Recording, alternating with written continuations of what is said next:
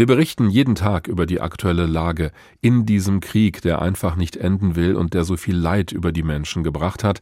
Wir reden mit unseren Korrespondentinnen, fragen Fachleute aus Politik und Militär. Wir wollen Ihnen aber auch einen direkten Eindruck vermitteln von dem, was die Menschen in der Ukraine gerade durchmachen, aus deren ganz persönlicher Sicht. Krieg in Europa. Menschen in der Ukraine.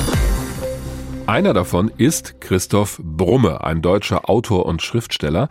Er lebt schon seit sechs Jahren in der Ukraine und zwar in Poltawa. Das ist eine Stadt etwa 300 Kilometer entfernt von der Hauptstadt Kiew. Er hat unter anderem ein Buch geschrieben mit dem Titel 111 Gründe, die Ukraine zu lieben.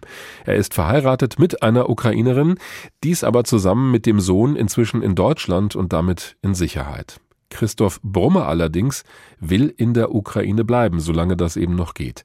Wir haben heute Morgen miteinander gesprochen. Herr Brumme, die Ukraine wird nun seit acht Wochen angegriffen von der russischen Armee. Wie hat sich denn Ihr Leben seitdem verändert?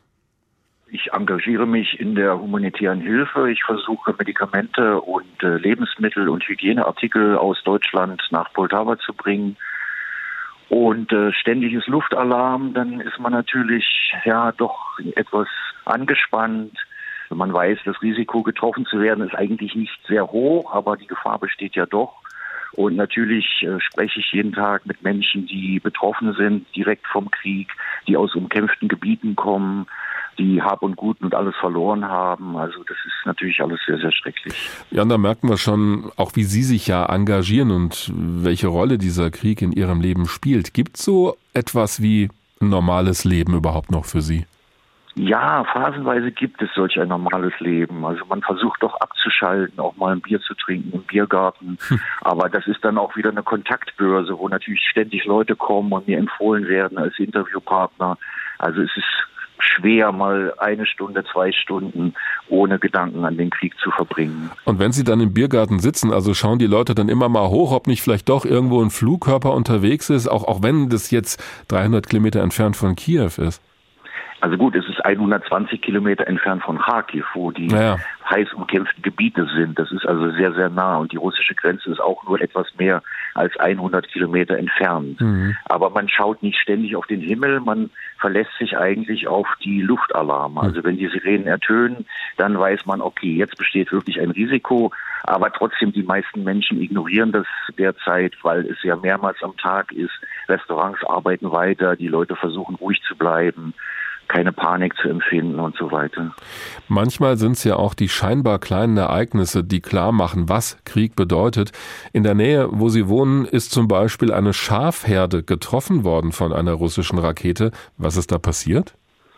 Ja, also die Russen haben eine Schafherde bekämpft hm. und dabei ist ein Wirtschaftsgebäude abgebrannt, ein Wächter wurde dabei getötet, 35 Schafe wurden getötet, landwirtschaftliches Gerät, ein Traktor zerstört, ich habe den Mann vorgestern getroffen. Er versichert, dass er keinen Panzer im Schafstall stehen hatte, nimmt an, dass es ein Zufallstreffer war. Und wir wollen jetzt mit einigen deutschen Freunden morgen eine Spendenaktion beginnen und äh, hoffen, dass der Mann sich einen neuen Traktor kaufen kann. Ja, hatte der Schäfer erst überlegt, seinen Betrieb dann aufzugeben, also wenn doch einige seiner Tiere dann auch gestorben sind? Ja, genau. Das gesamte Gelände ist ja zertrümmert und abgebrannt hm. und er wollte sein Geschäft aufgeben. Und dann haben ihm Freunde und Kollegen geholfen, Mut gemacht. Der Bauernverband versucht zu helfen. Der Traktor ist ja ein Symbol des Friedens geworden in diesem Krieg. Ukrainische Bauern ziehen ja mit Traktoren Panzer von ihren Feldern oder Trümmer von den Feldern, um hm. wieder die landwirtschaftlichen Flächen bearbeiten zu können. Ja, die Bilder haben wir ja auch gesehen, aber Sie haben gerade so gesagt, also da hat äh, Russland quasi eine Schafherde angegriffen, aber das zeigt ja, glaube ich, auch, weil das kann ja auch ein Fehltreffer gewesen sein, wie gefährlich die Situation ist, auch wenn man mit Krieg eigentlich nichts direkt zu tun hat. Genau, das ist ein Gelände zwischen Wiesen und Feldern, da sind überhaupt keine Wohngebäude. Es ist also wahrscheinlich ein Zufallstreffer gewesen und das zeigt, man kann in diesem Krieg ganz zufällig auch Opfer werden. Hm. In dieser Woche haben die russischen Truppen jetzt ihre Angriffe verstärkt im Osten der Ukraine. Haben Sie denn Sorge, dass die Angriffe auch näher an Sie heranrücken? Ja, die Sorge haben wir natürlich ständig. Die Entfernungen sind ja relativ gering. Das sind ein, zwei Autostunden. Die Fronten sind die entfernt. Äh, natürlich besteht die Sorge, aber es besteht auch die große Hoffnung, dass die Russen wieder ein Fiasko erleben werden, wie bei dem versuchten Sturm auf Kiew. Persönliche Eindrücke direkt aus der Ukraine vom deutschen Autor Christoph Brumme. Er lebt in der Stadt Poltawa und organisiert dort unter anderem Hilfslieferungen für die Menschen.